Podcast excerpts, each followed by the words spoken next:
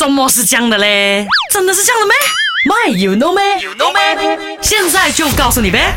哎，你知道吗？打从八月份开始呢，我们已经用人身距离 （physical distancing） 来代替这个社交距离 （social distancing） 了。为什么呢？你知道他们两个的区别是什么吗？